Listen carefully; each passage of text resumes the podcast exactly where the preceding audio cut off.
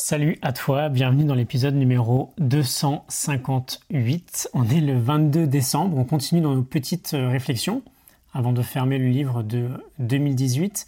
Aujourd'hui, on va parler de tes propres standards, de l'idée d'élever tes propres standards. Si on se recentre sur la deuxième habitude de Stephen Covey, il nous dit de toujours commencer avec la fin en tête. Toute chose est créée deux fois. Une première dans l'imaginaire, une seconde dans la réalité. J'avais fait tout un épisode là-dessus il y a environ deux mois, c'était le numéro 198 si tu veux aller voir ça. Et donc l'idée aujourd'hui c'est tout simplement d'appliquer cette idée-là à ta propre vie en général, à ta propre mission. Avant hier, je te posais la question qui es-tu à ton meilleur? D'un point de vue énergie, d'un point de vue travail, d'un point de vue relation. C'est important de réfléchir à tout ça. Si tu veux progresser dans un domaine, commence avec la fin en tête. Commence par qui tu vas devenir. Ça fonctionne pour à peu près tout ce dont sur quoi tu veux bosser en fait. Dans mon programme Journée chef-d'œuvre par exemple, on travaille beaucoup sur le design de sa journée idéale et on commence naturellement par se demander sans aucune contrainte à quoi ressemble notre journée idéale.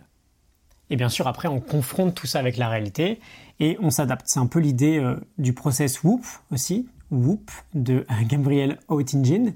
On visualise ce qu'on veut, on, est, on ressent le bénéfice pardon, que va en tirer.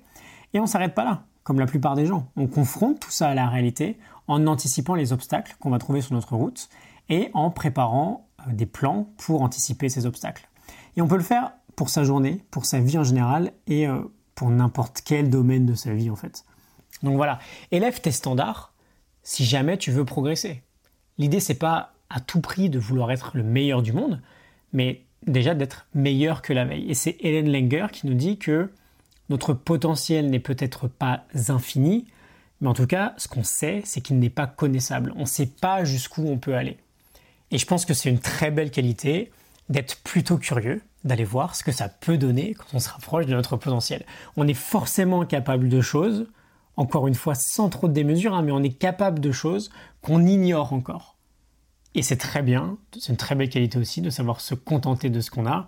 Cela dit, si on ressent trop d'insatisfaction dans un domaine, on peut bosser dessus, élever ses propres standards et se mettre à progresser sur ce domaine-là.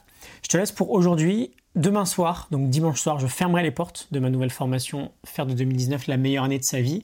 Il y a 170 euros de réduction sur le programme. Il y a aussi une formation offerte à choisir dans tout mon catalogue pour toute inscription. Donc on va voir ça rapidement si jamais ça t'intéresse. Je te mets euh, tout ça en description quoi qu'il arrive. Je te retrouve demain pour un nouvel épisode. Excellente journée à toi. À demain, salut.